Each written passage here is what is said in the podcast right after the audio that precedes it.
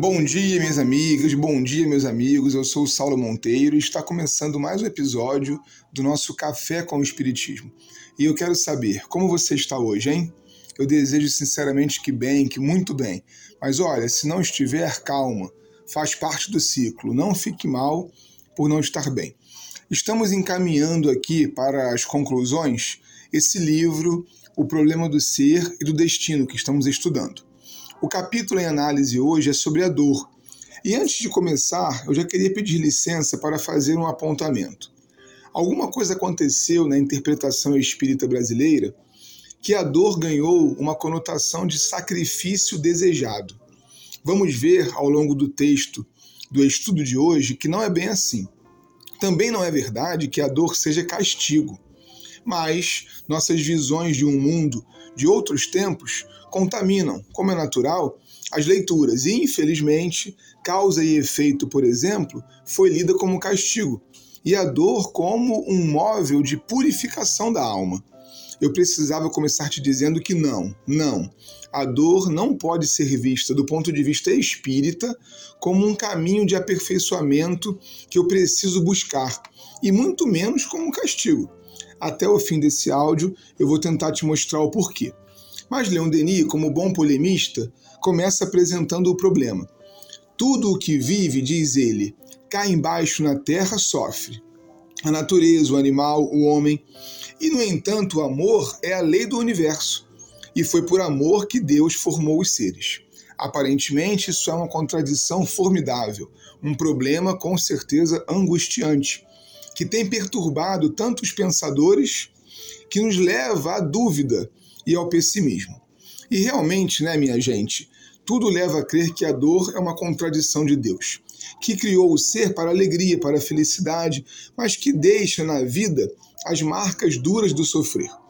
A dor segue todos os nossos passos, nos espreita a cada curva do caminho, e diante dela com o nosso olhar de estranhamento, nos perguntamos por quê? Por que a dor? É preciso relembrar aqui, minha irmã, meu amigo, Allan Kardec, para separar as dores humanas em dois grupos: dores sociais, aquelas que Kardec chamou de causas atuais das aflições, e dores morais, aquelas que entendemos com Denis como um agente do desenvolvimento da alma. Vamos conversar sobre cada um dos dois grupos, começando de trás para frente. As dores morais parecem ser parte do que eu chamo de incompletude. Deus, ao criar a vida, encheu-lhe de livre-arbítrio. Ou seja, tudo que vive pode ou poderá um dia escolher os seus caminhos, crescer no sentido de definir o que quer para si. E nós fomos feitos também zerados. Assim como as crianças que sofrem para andar, caindo e levantando muitas vezes até atingir o equilíbrio, a alma humana também sofre desgosto, aflição, até que se equilibre em suas próprias escolhas.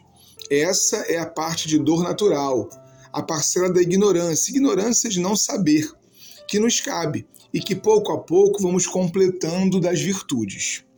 Mas, voltando a Kardec, ele analisa que as dores que predominam na vida humana aqui na Terra agora são as de sentido comunitário, social, aquelas que a própria humanidade cria durante o seu tempo de estada na Terra e do convívio humano.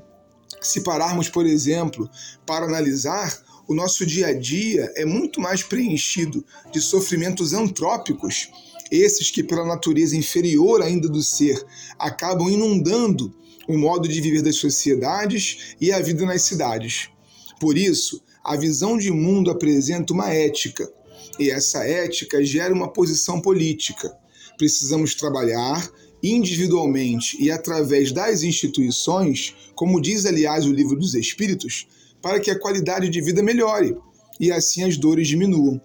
É uma equação que depende do desenvolvimento intelecto-moral da própria humanidade, portanto, do livre-arbítrio da gente.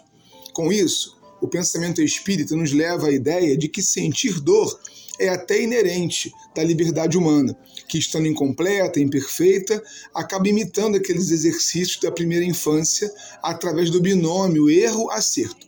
mas também entendemos que parte significativa e maior de sofrimento é evitável desde que, enquanto seres conscientes do nosso tempo, avancemos na melhoria da vida, da vida material mesmo. Um forte abraço e até o próximo Café com o Espiritismo.